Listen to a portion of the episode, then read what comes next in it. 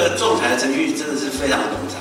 这个过去我们府内各个单位的同仁，还有我们律师团哦，真的是非常努力，才能够得到今天的这样的。服务了台东三十年，但是却有这种内政部长说，干脆赔一赔算了。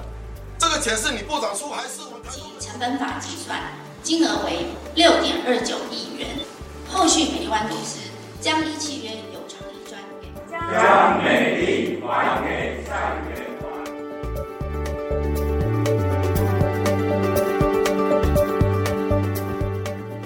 Hello，你好，我是志兴。你所收听的是由独立媒体报道者制播的 Podcast 节目《The Real Story》。在这里，你会听到调查报道的幕后，或是透过当事人、记者的声音，去到新闻现场，听见世界上正在发生的重要的事。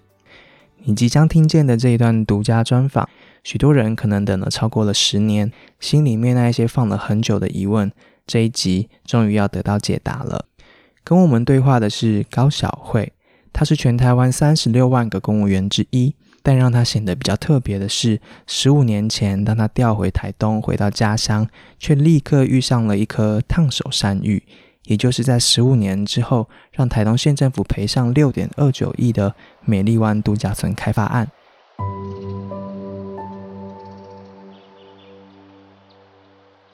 关于这个历史性的开发案，我们在去年八月就已经发布了一个小时的特辑，建议你可以搭配收听。当时我们还原了在台东县府的配合之下，这个海水浴场的 BOT 案如何更改契约、分割土地，巧妙的把六公顷的开发范围切成一大一小的两块地，再拿小的这一块不到一公顷的土地呢，去申请了饭店开发许可。台东县府因此认定不用做环评。于是，在这一座难得的完整沙滩上，一座五层楼高、一百个房间的大饭店就这么站起来了。高小慧是当时在县府内部少数试图公开发声、发公文要挡下违法开发事实的公务员。零六年到零九年之间，他负责承办美丽湾案。接下来的访谈里面，高小慧谈到了自己的转变。他原本以为美丽湾开发案代表了台东发展，但是从一次跟环保团体的共同献刊开始，他一步步的觉醒。从历年公文当中，他一步一步揭开不法事实，看清了自己手上所经手的是一个什么样的局。访谈中，他还提到，作为一个基层公务员，在政府鼓励 BOT 的氛围之下。面临了哪一些诱因以及陷阱？这个后来被监察院、法院多次认定为违法的开发案，当时候是如何在县府各部门之间一路闯关成功的呢？公务体系里面藏着什么样子的潜规则？临时人员的安排在美丽湾开发案的过程当中又代表了什么样子的意义？高小慧回忆，当时的台东有公务员为了躲美丽湾开发案来请半年的育婴假。有长官为了求表现，替县长找法律前客来处理官司，而自己呢，则是因为想要挡下这一辆失控的开发列车，考绩被打一等，公文被搁置了半年。最后高小慧还公开的被长官称为行政阻碍，高度不够，要不听话的他遵守行政伦理，听令照办。最后还是把高小慧拔离了美丽湾岸窗口的位置。十五年过去了，现在的台东县府。准备卖掉手上四十九笔土地，偿还因为美丽湾开发案要付出的六点二九亿赔偿。盖越多赔越多，正是当时高小慧提出的警告。只是他的停工公文一直没有被长官发出去。考虑了一个月之后，高小慧选择在此刻接受我们的访谈。已经在公务员体系里面有二十年的他，有一些话想对公务人员们说。面对 BOT 案，面对长官游走在法律边缘的命令，他的故事、他的经验和他对公务人员四个字的认知，或许是其他三十六万公务员想听的，也当然更是我们所有纳税人想要知道的。另外，此时此刻的台东县府其实还没有决定是不是要拆掉美丽湾来还原这座自然沙滩。高小慧呢，这时候也提出了一个让这个开发案不只是台东污点的做法。接下来，我们邀请你来听这一场我们和高小慧的对话，也是她等了十年才说出来的告白。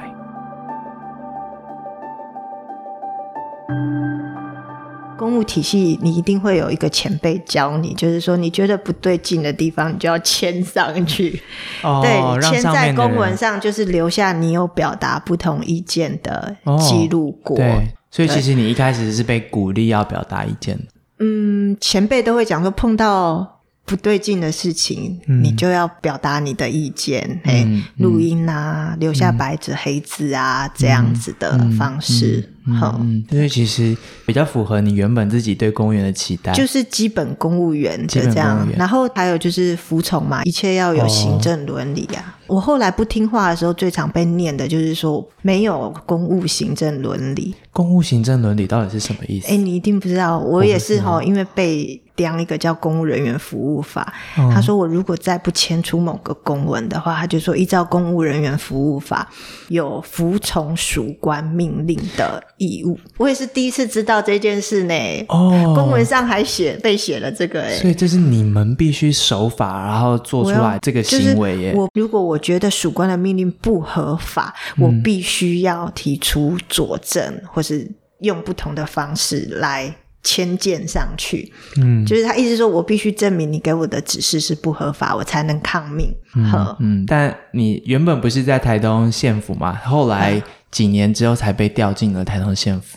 呃，我第一个工作满两年之后，我才请调到县政府内，嗯但也不是直接进去现在承办这个业务的单位，嗯就是还是在县府不同单位间大概做了有三年吧，嗯应该是我当公务人员五年了。才进来，呃，旅游局就接了这个业务。我们现在讲的这个业务就是美丽湾开发案。对，你在接这个开发案的时候，他那时候是什么样的状况？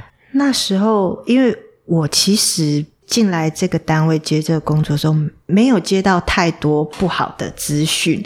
然后那时候，其实如果不是很内部核心的人，应该都会觉得说，哎，这个案子不错啊，县政府有第一个 BOT 案，在海滨会有一个像垦丁那种滨海度假区，就是我说真的，我自己当时是觉得哎不错哎，我接到了这个案子，然后他们其实都已经签约完，也拿到建造了，然后只是我去了没多久，就是开始要催促业者赶工，原来是从签约拿到建造，又隔了大半年都没有任何的动静，转眼那个 BOT 契约规定的。完工期限就要到了，嗯他们如果再没有动作的话，每逾期一天就要发违约金。嗯所以我反而我去了之后，就是发函催促赶工、嗯这样子的状况。BOT 那时候这三个英文字对于公务人员来说是代表什么意思？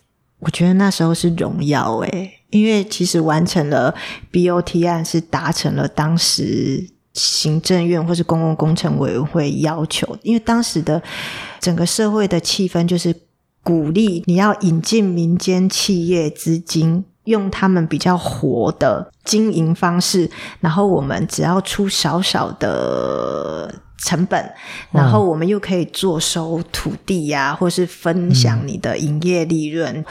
当时的情境是铁路 BOT 嘛，捷运 BOT。森林火车也 BOT，、然后博物馆也可以 BOT，然后更多的还有学校游泳池的 BOT，、哦停车场的 OT，什么通通都做成这种 OT。可是其实真的好好来想一想，有几件是成功的呢？主要就是。很多时候醉翁之意不在酒，我先对这样讲好了。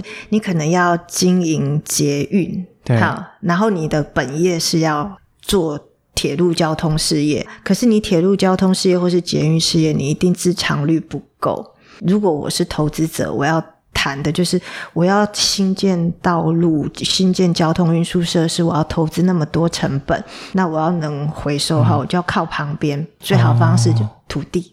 我可能把旁边的土地纳入我的 BOT 范围，我要经营商场。嗯对，等于你盖一条铁路，你旁边附带多征收了三倍、四倍的用地给你经营。比较明显的例子，我讲别的机关，就是台北转运站。你刚刚也提到，其实是从中央往下的去鼓励呃 BOT 案的诞生跟推动。嗯他要怎么鼓励？你那时候是在台东嘛？会有两条线，譬如说，如果是中央的机关，例如国立的机关，他们就是行政院可以管辖得到，就会有给你业绩的压力，一定要有几件。那可是地方政府，你中央管不到嘛，就是你达不到，我没有办法罚你，但我鼓励你去冲业绩。在那个时候还有签约奖金，因为当时大家可能都已经了解采购法了，可是不认识那个促餐案。对对，那促餐案就是它又是另外一套法令机制，你必须去学会，然后完成它那套流程，所以政府就鼓励你，觉得你辛苦了，哦开路先锋完成这些案子。所以像台东，不好意思这么说，但是像在台东人口比较少，资源比较少，然后呃听起来的想象空间也比较小的情况之下，你们要怎么去找到 BOT 案？那怎么创造一个这样的业绩出来？可能比较好切入的点就是做观光油气事业，因为县府有土地。BOT 案它有不同的公共建设类别，有教育事业、什么文化事业、体育设施这些的，嗯嗯然后或是交通啊、港务的。嗯，那对县府来说，一定得从这些类别里面去找对适合的。其实台东能够说真的，它的条件看似很好，自然风光很好，但是其实握在呃县府手上的土地、油气资源啊，好像也并不一定真的这么多。当时候其实像美丽湾现在所在那个三元海水浴场，算是很少数的一个在东海岸可以油气的海岸，这沙滩，对。然后它又是属于由呃县府手上所管理的，所以那时候这个就自然而然成为一个标的。对，而且我自己其实可以完全理解为什么美丽湾这个投资案会不停的扩大，因为追求最大利益是商人的天性。哦对你不可能让他不赚钱，他远从台北来，一定要。把可获利的空间加大，那整个东海岸其实很多人都很早开始在囤地了，那可能德安没有。那呃，如果要招商的话，如果我是公家机关，我就要让利出来，你才有厂商愿意进来嘛。那我们让利让的筹码就是说。我用这块地让你去投资新建跟经营，那所以一定会有在附带的，就是我要做住宿设施才能有获利。可是他这个案子后来演变到最后，不停的变更、扩大规模。譬如说民宿好了，它我们规定一个住宅只能做五个房间，可是他做五个房间跟做十个房间，他一样都要请一个欧巴桑打扫，那他是不是会想办法多做？那个规模，它必须一定扩大到一个程度，它才能收益平衡，或是再增加更多收入。所以，比如说我去到县府的时候，就开始经历的就是他两次提变更契约，要扩大规模，这样逻辑上面，呃，是说得通，就是他如果是一个趋向最大利益的一个决策的方式的话，他会想要这样做。但是就法制上面的话，他签的这个 BOT 案，第一起 BOT 案其实海水浴场的 BOT 案，公告这个案子，然后招商的时候其实是公告十五天，然后没有其他人来竞逐，然后他投标，然后得标了，也就是他。提的案子是说我要来经营海水浴场，然后我提了一个经营的计划，所以政府跟你签约。那这个约后来是可以变的，是不是？，对，所以我这时候就又会回到公务员的脑，诶，怪怪的啊！他一开始只要做小小的，后面怎么一直开始变更？那这就会轮到就是。我连我自己都会觉得，这样是不是有点像量身定做？人家提什么需求，县府我就开始要帮你变跟配合。那如果讲公共利益或是投资的公平性，如果今天一开始我们就讲说这个地方可以允许你盖一百间旅馆去招商，我相信搞不好不止一家投对标啊。哦。如果他是说我们要盖一个中型的饭店，一百间房间的所以嗯这个就会回到说，哎、我自己当公务员，再回头看以前的承办历程，连我自己就会觉得说，嗯，有不大对劲的地方了，这样子。那怎么办？其实会去问啊，就是县政府其实大家会有一个一致的立场，我们其实不应该有反商的情节。公务人员大家应该要一心要去想成是我们在创造就业机会，要打造一个好的产业投资环境。所以很多地方都会有产业投资一站式辅导窗口啊。就是我相信二十年前，当时或是十五年前，当时一定是会觉得希望就是大家都可以。开发开发，所以这样子的变更是没有问题的。嗯，基本上这样的流程都是会签过很多个单位，然后。我们之前聊过，就是其实以前刚进公家机关，有个前辈就会说，法令没有白纸黑字写的地方就是灰色的，灰色的就是有你可以去解释的空间，你可以找出路。可是千万不要把这个想成是不好的，就是如果今天你面对的对象是一个港口狼，你一定会。找出灰色的空间，对看怎么不要罚你呀，这样子。只是差别在，有的时候你是在帮民众解决问题，你找了灰色，找有利的解释。可是有的时候，你如果面对的是投资者，你你如果解释不当，你可能自己就会背负着一种我是不是在图利这件事情。所以你那时候接这个美妆开发案的时候，你面对的是他已经从一个 BOT 案海水浴场 BOT 案变更成饭。店的开发案，整个建筑物正在沙滩上面建造了，轰轰烈烈的签约办了动土仪式，然后也拿到建造了。但是其实我去接的时候，它是属于一个就是速地的状态，就是围里有围起来，然后是后来开始动工了。大概我的工作阶段是看着它从挖了沙滩开始打地基到。整栋树培完成这样子，美丽湾案在你手上，你直接作为承办的时间就是大概九十五年到九十七年，九七大概是四月哦，应该两年。这中间有让你觉得比较难决定的事情吗？比较难决定的事情，或是形式上面比较考验的过程。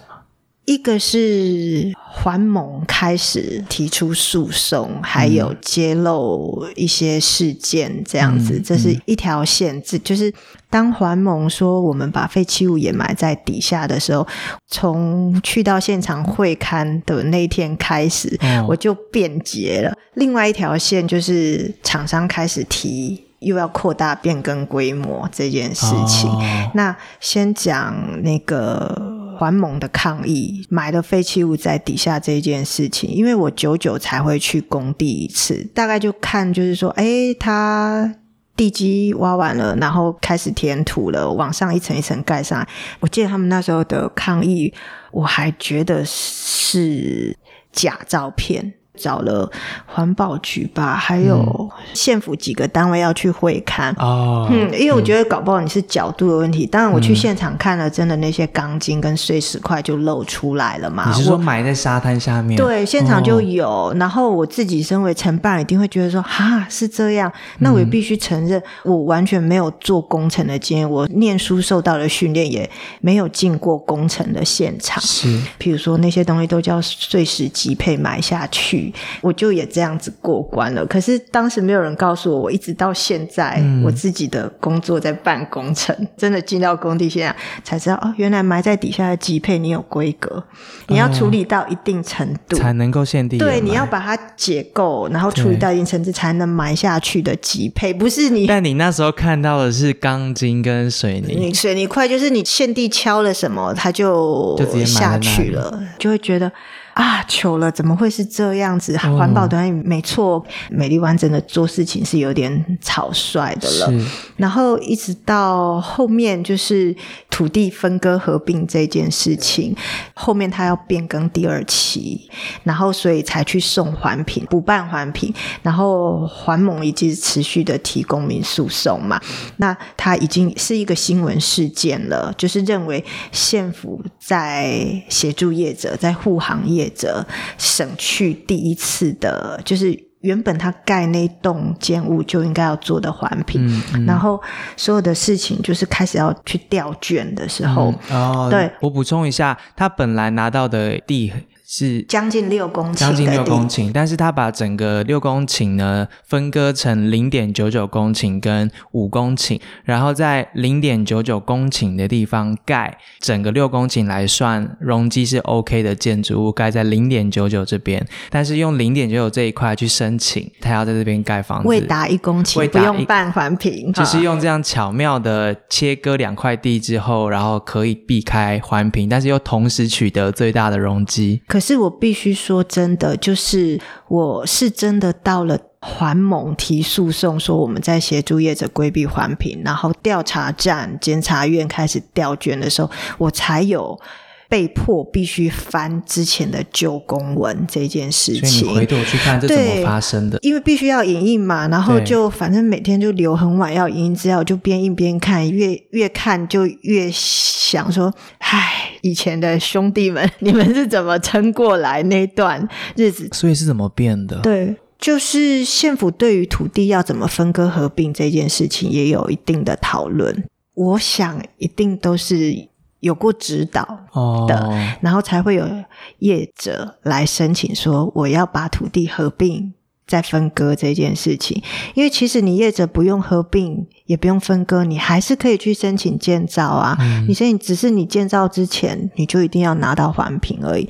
那但是行内的人就会知道这是一条很长的路，哦呃，不见得能那么顺遂，或是。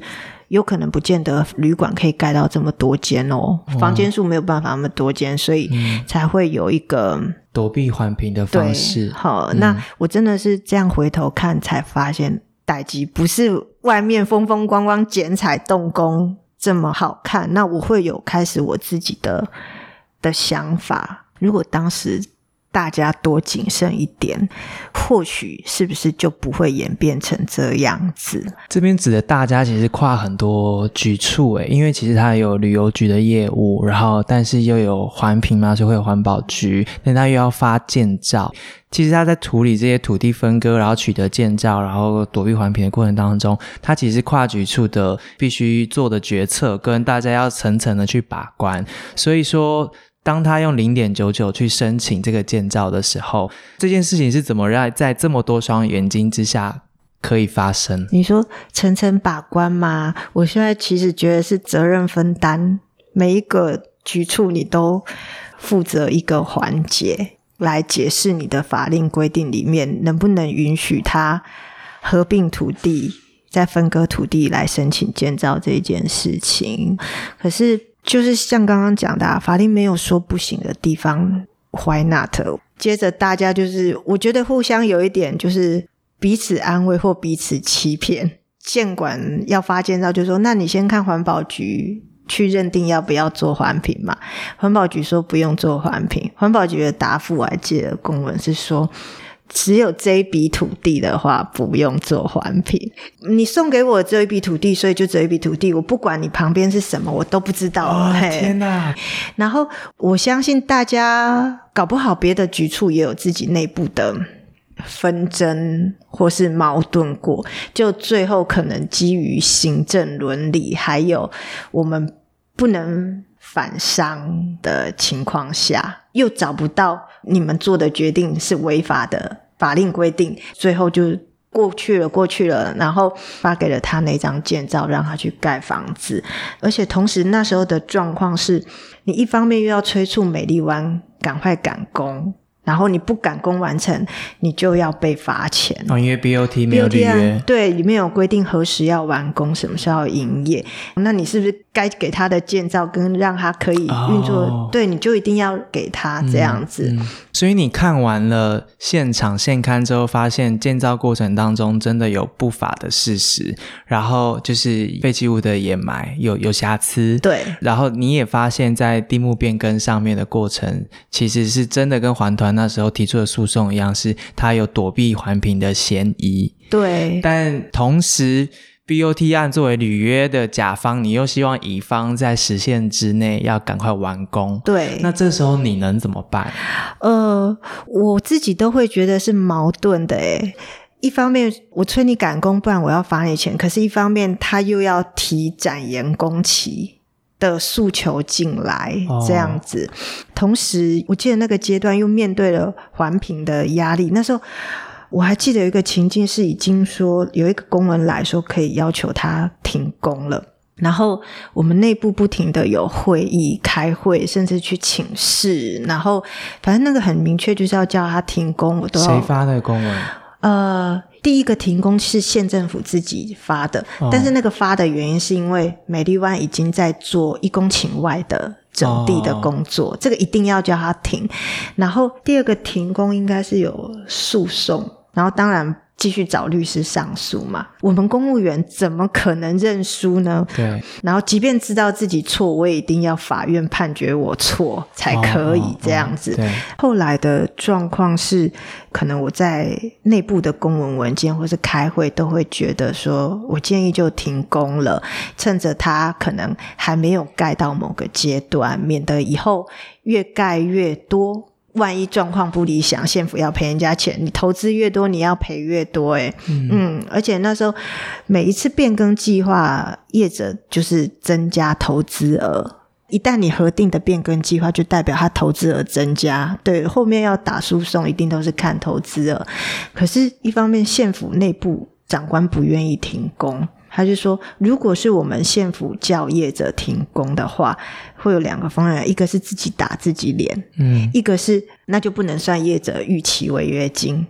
哦然后我就觉得好矛盾哦。反正最后的结果就是，美丽湾就这样盖完了五层楼了，诶难道那时候只有你在想说，以后万一需要赔偿的话，现在盖越多赔越多吗？一定有人跟我是一样的意见，因为因为我们反正做会议记录一定都会录音留底嘛，那我会记得比较跟长官争执比较激烈的那个会议，其实。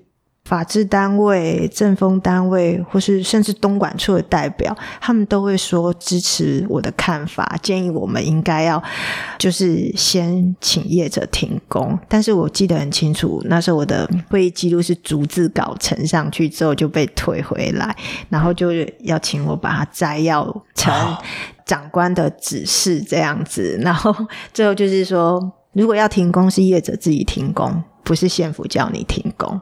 现在想一想，因为我还记得我曾经被长官讲说，他的高度跟我不一样，我只是一个承办人，他是更高层级，他看的是全台东县的事情。他也指责过我是行政上的阻碍。过了这么久，我已经当公务员二十年了，我会我还是会记得他刁我的那句话耶，就是？他站的是比较高层的原因是选择牺牲某些事情。来成就更多的可能或利益，或是说他觉得全台东的产业环境、观光环境有获得更稳定的发展才是好的。你同意他的说法？当然不同意呀、啊，所以后来我就没有接这个业务，被送走了。你是被送走的。对，他指的主要就是你，你是不断的就你看到的事情表达你的反对意见，是不是？对我，我真的就是建议是要停工了，而且我在会议上也有讲说，我们的建造一定是有瑕疵的，大家为什么不能及时的处理这件事情？我还记得我说过一步错，步步错。那当然就是主持会议的那个长官会非常的不开心。其实大家都在问说，为什么在没有环评的情况之下，那一栋房子可以被盖起来？所以这十几年来大家在问的这个问题，对其实就是刚刚讲的那一段对，嘛。我就觉得是瑕疵啊。可是，一直到现在，县府一律的立场就是建造没有问题。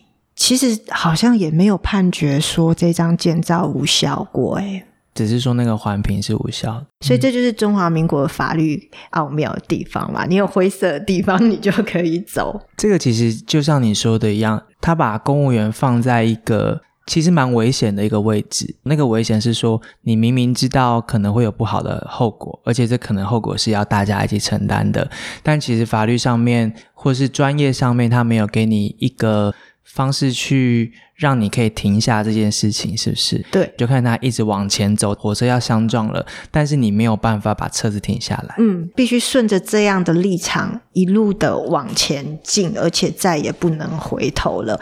你已经动工下去了，你就不可能叫人家停工，除非你要自己承认我的建造是个笑话，不可能的。你是个有在业界工作的人，嗯，这样的逻辑放在乙方身上来看，其实是不太符合最大利益的吧？我如果知道接下来会发生不好的事情的话，我应该是有机会去调整。可是我相信当时没有人预期到会有人提起公民诉讼要求停工。你仔细想想哦，美丽湾是全台湾第一个公民诉讼案，而且提起者其实那个时代从来没有这种对，哈，那时候大家偷盖的偷盖啊，土地开发违规也不会是只有。某一个地方才有，谁会想到有人要去把它揭开来，还这么轰轰烈烈的？谁会想到会有人针对台东的一个一个开发案，然后发起台湾史上第一个公民诉讼？还有谁会知道县府曾经同意了合并土地再分割这件事？嗯嗯，哎，我现在想想，这个应该其实是内部的作业，你不说我不说，不会有人知道啊。嗯，对，记得是到后来他要提第二期的开发，嗯，多盖了 villa 这件事情，然后就是引起了关注，然后大家有诉讼嘛，诉讼掉了卷，才发现，哎呀，你们县府竟然一开始走这个步数。你那时候被调走。的心情是什么？哎，我会舍不得那个案子，我花了蛮多心力去理解这个案子了。然后，而且我在过程中，我其实我当了五年公务员，其实开始开窍了。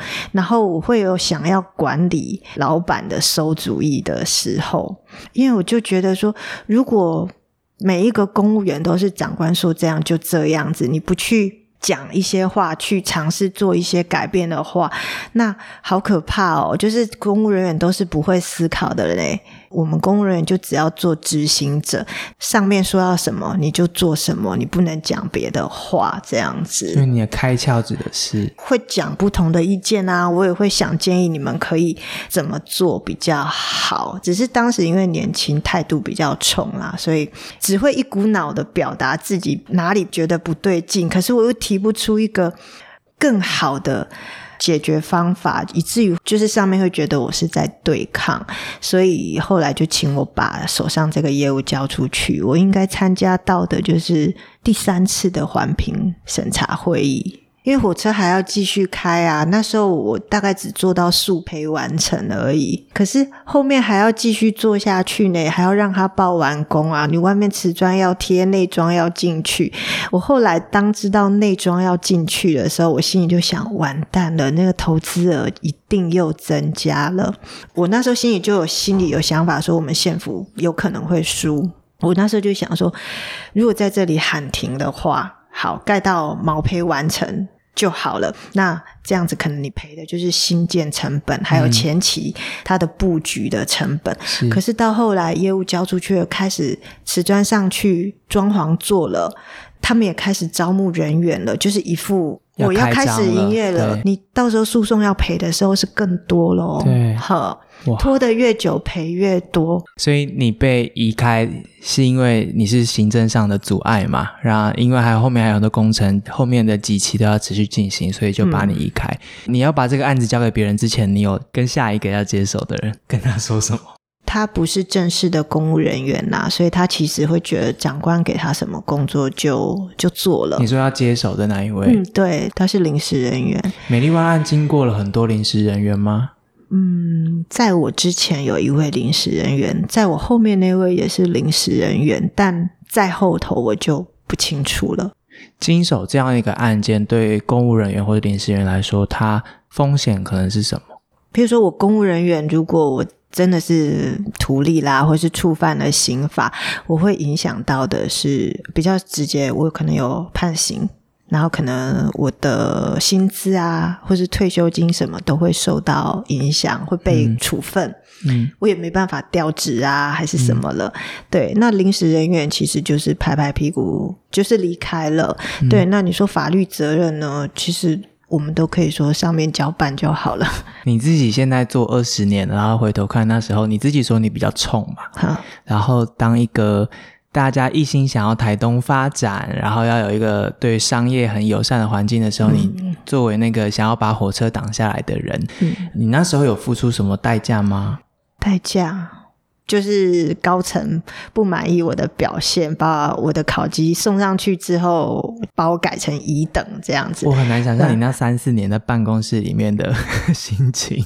不会诶、我上班的其实还蛮开心的。可能想想，就是每天可以跟他们吵架，你很特别耶，跟你的同事、跟长官吵架不会不是认真的吵啦，是哦顶嘴。顶嘴，对，我觉得可以顶嘴，然后应该他们也会觉得为什么我不好好听话呢？这样子，嗯对啊。可是我就是真的觉得我有想法，我知道这个不对嘛，嘿啊。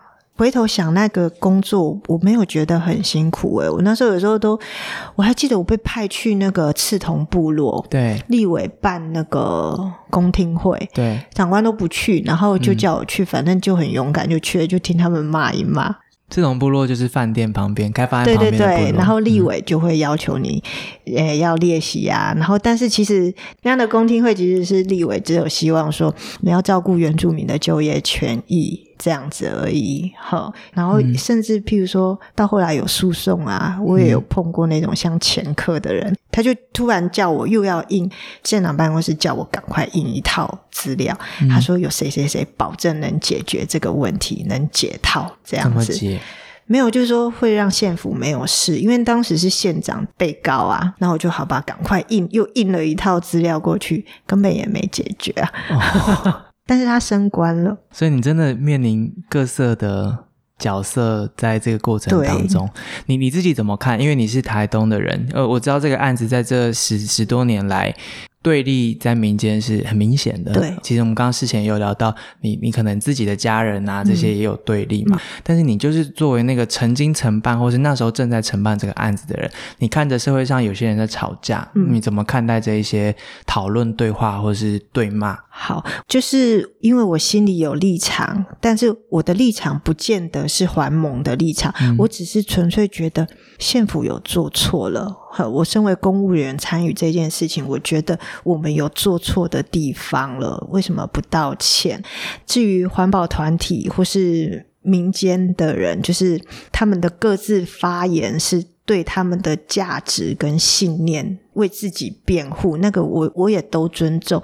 只是譬如说你讲的对立啊，就像在我自己家里，老人家会觉得这个开发是很好的，可以让在外地的。孩子回来工作，是可是我跟我先生就会觉得说，我为什么非得要回来你这个饭店工作呢？我譬如说我先生，他就会觉得县府要做的事情，怎么可以是这样子廉价的？用土地吸引人家来开发，创造就业机会，就可以说成是自己的政绩。县府应该要想办法改善的是台东的人口外移的问题，或是产业怎么明明是农业为主，可是农业辅导不起来。你说你是观光大县，可是产业投资进不来，他会觉得说县府好像有点误把观光投资开发当成。那个灵丹或是正机来宣扬这件事情，那价值上的对立，我我到后来，我先讲我个人，我会觉得说比较孤单，幸福不大会有人支持我的想法，会觉得说不用那么严肃的看待啊，其实饭店盖起来是一个好事。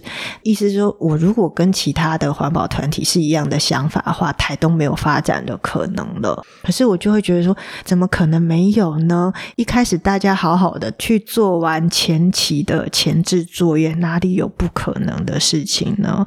是你一开始的起心动念错了，造成你的结果无法挽回啊。其实当时的状况，大家都没有搞过 B O 提啦，大家也是在学习当中，想要这个案子成，但是过程可能假定弄破袜，最后是双输了，也会觉得说，其实这个案例应该是给后面的公务员，如果你有碰到你的长官 要你做什么事情的时候，你就可以把这个当成一个很好的缺失太阳来提。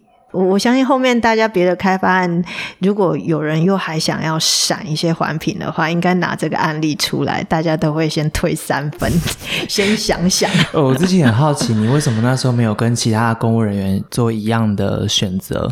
其实你很多时候是可以嘴巴闭上，按照长官交代来把事情做完就好了。那个跟我对这件事情的认定是不同的。我我已经认为我做的事情真的是不适合的。譬如说，我就是要发文请他停工了，可是你们还是不让我去发文停工，我不讲不行。希望长官知道，不是每个公务员都是顺顺笨笨的，而且如果每个公务员都只有听你的话，那其实整个政府是会垮掉的耶。就是不是每个执政者都有一定的素养，或是他专长不一样，那或是他有什么利益在后面流动的时候，你只顺着他的话，我就觉得，可是因为我是领纳税人的钱，就觉得我应该要做一些努力。你觉得你有责任，而且你有专业，嗯，我觉得我也会读法条，不是只有你们会读这样子。我后来采访常常去到那个冲突的现场，其实那个张力很大，又常常也听到那一些造成对立的话语，其实是来自于公务人员或是一些长官的嘴巴。嗯我我自己就会觉得，作为地方的公务人员或是所谓的地方官所做所说的事情，造成民间对立这件事情，你怎么看待这件事？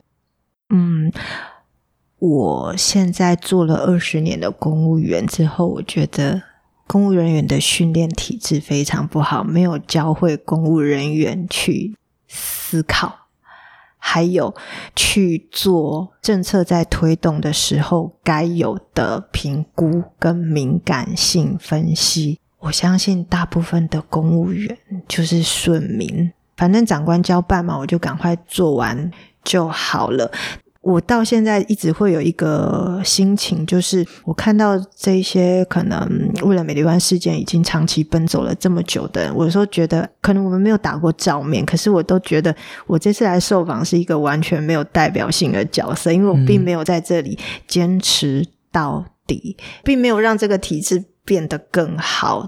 就是我没有成功停下他的施工，然后而且可能也是因为公务员的身份啊，就默默看到那种判决又成功啦，什么诉讼又成功，就是也不大会在脸书上去评论。像我先生就会直接去县长的脸，每一任县长的脸书都留言。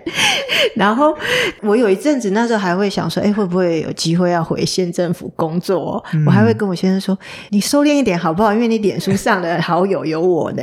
哦啊，这样子。不过现在就不会想那么多啦，反而比较会想说，如果我今天回县府，我可以怎么让这件事情有和解的可能？业者也退场了啊，县政府没了面子，也没了里子。要付钱六亿多，对，嘿，买回这个房子之后要被人家笑很久，可是要怎么洗心革面呢？就是可能每一个县长都在想，有没有可能美丽湾这个案子在自己手上从死棋走出一条活路。但是就我自己来看，因为十几年过去了，所有的设施。大概没有启用都坏了，还有县府不可能维运得起，它有一百多间的房间，我自己内心都有觉得哦，上战场就不可能不掉戈壁啦。就是如果后面的执政者要解决，真的要好好思考，为什么公务人员不能道歉？我会觉得参与这个案子从前到后的比较在关键时期的人，其实应该要。坦诚的面对，耶，就是是不是有不周全的地方，造成了这样的结果？诶，我记得我前阵子是看到饶庆林县长带着所有的一级主管，穿着白衣服在镜头面前，好像就鞠躬道歉，就是在那个仲裁结果出来，那、后来就记者会道歉。我心里有想说，怎么不找当时的人？来面对呢，就是这里面的局长没有一个是他们参与的啊啊有啦，环保局长对啊，环保局长那时候为什么不守住呢？嗯嗯，如果当时某个机关的首长愿意说，他觉得还是要怎样比较好的话，会不会情况就不一样？说不定这个旅馆就会长得不一样，小而美了，然后搞不好也也开始营运了好几年。你看日辉都已经十几年了吧，嗯对不对？嗯嗯，其实它施工是很快的，一年就完工了。其实你还是不停的在想事情，如果更好的可能的话，它有什么样不一样的结果？但是其实不可能啦，对不对？所以我才会说，监管的人、环保单位的人，当时你们在处理的时候，如果多一点人讲一点话，是不是就可以挡了？可是一定是当时的气氛，嗯，没有让大家有多说话的空间啊。听得出来，你很想要那时候如果能够改变些什么的话，它就不会是那么一个丢脸的东西了耶，就不会是一个不正义的太阳。你说每个人就会讲到美丽湾就很有名啊，一定会想到规避环评、县府怎样怎样。那个其实美丽湾变成一个污名化了呢。作为一个承办过的公务员，承办过这个案子的公务员，后来在你们的公务体系训练当中，其实也常常遇到这个案子被拿出来当做教案。对，它是一个案例。譬如说，我最近听到的案例，它不是把它拿来讲环评，不是讲法规，而是来讲公共政策跟议题的沟通。他是说，时代在不一样了，然后大家反映意见的管道多元了，公民意识在崛起了。那政府在推任何一项政策的时候，你应该要做到呃民意的收集。你可能你觉得当时觉得开发这个案子好，可是你有没有问过当地社群的意见？那你有没有再去做不同领域的多方征询？因为现在的状况是，大家都会觉得说这个案子开发不了，都是怪给不住在这里的环保团体。但是仔细想想哦，环境议题跟环境保护这件事情，也是我想应该是这五年。大家会开始比较进入到你的生活或意识中，那自媒体的部分或是发生的管道多元了，很多东西才能被听见。从你接手之后到现在，就是离现在已经十五年，十五十五年了年了。现在跟你一样，或许很多跟你一样，那时候蛮年轻的公务员，或是很多还在县府里面的公务员，现在也面临另外一个考验嘛，就是要不要拆，或是赔完钱之后，我们怎么处理这栋嗯建筑物？对他们应该也都在那一台火车上。对，如果是我的话，我会觉得让它成为一个可以多元对话的空间。对我来说，它是一个不易遗址。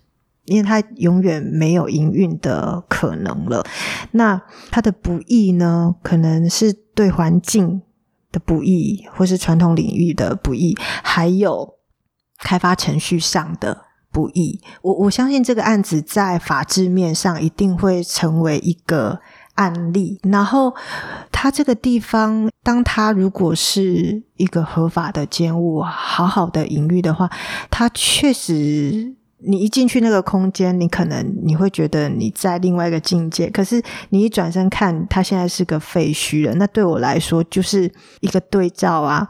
你火车冲太快，你就再也不会有这样子的光景。你想要达到的理念，譬如说一个好的休憩环境，然后徜徉在台东的山海里面，这是不可能达到的。那我会把它认为它是一个遗址，是我们。一定没有更多的钱去养护这个单位。诶，其实我们要维持一个环教场域啊，你还是得要编人事费、营运费。那我知道现在有在发起那个拆除的行动，或是说把它拆一部分，然后让那个建物用某种形式部分的存在。然后它未来也还是有海水浴场馆，因为县府如果要让它维持海水浴场的营运，它还势必要加装什么淋浴那些设施，就做局部的拆除，然后剩下的空间做对话。而且我会觉得这件事情大家都可以发生在那个空间里面。美丽湾可以讲他们的事情，就是它是一个现地展示馆，嗯就把过去大家的想法对或者发生的事情，每个人的利益、看法跟角度都展现在那里。对啊，就开放一点嘛，就是也不要都把。譬如说，环保团体当成是阻碍了这个开发案的罪人。这社会那么多元嘛，就是你要让各种意见可以讲出来，但你要采取哪一种想法，你要看谁的、听谁的，或是你自己要怎么去思考这件事情，是你自己的意识是可以决定的。但是那个地方应该要让大家可以说话。我们假设之后县府做的决定，或许跟一些公务人员他所想象的不一样。然后在现在这个时空，公务人员他们是有办法讲出他不一样的看法吗？他会跟当时候的你一样抱着遗憾离开，然后在十几年之后还是没有办法，可能是原谅，或是没有办法释怀当时候的自己所得到的结果。现在的公务员可以跟你面临一样的处境吗？我觉得现在年轻的公务员会比较有想法了耶，而且会有比较多创新的理念，然后而且再来，现在的管理阶层也比那时候年轻，就是会少个十岁了吧？对，应该想法会不同了，然后我不会那么。对公家机关绝望，诶就是说，如果有后面的其他公务员，因为他们可能是当时是从旁观者的姿态，现在进到公务体系之后，就变成正式的公务员了，那一定会有自己的理念来推。可是我自己心里也知道，公务机关你是很难去道歉认错，因为你一旦道歉认错的话，你是。等于否决了所有的公务员，就是曾经参与这件案子的公务员，就是等于打了大家一把脸，然后打击了大家的士气了。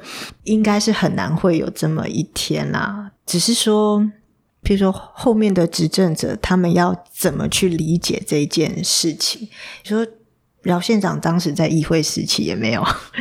也没有特别感受到他有什么立场啊，其实可能就是也是灰色的这样闪过去闪过去。火车在开，然后终点会是什么？其实现在还不一定知道。对，但现在的人或许比当时候的你多了一些说话的空间跟说话的念头。对，只是这些说话会不会得到被讨论，或是能够带着这辆列车最后抵达哪里？那就是。台东或是台湾，大家最后会一起所承受或是所迎接的结果。嗯，对。很谢谢你今天愿意把这些事情说出来，它应该会是一个适合大家进一步思考的一个起点。谢谢你今天的收听，而且听到了最后。如果你也是公务员，或是你有关于 BOT 开发案的想法或者线索，欢迎联络我们，Instagram、email 或是脸书私讯都可以找到我们。我们想听见更多当事人的声音，我们试着一步一步的接近或者还原重要的事实。希望今天的节目对你有帮助。报道者是一个没有广告、仰赖独立捐款的非营利媒体，邀请你分享我们的内容给身边的人，或是用单笔的捐款、定期定额的方式赞助我们，跟我们一起发现更多、更重要在台湾不同角落的故事。本期节目由刘志新采访主持，蓝婉珍制作。谢谢你的收听，我们下次见。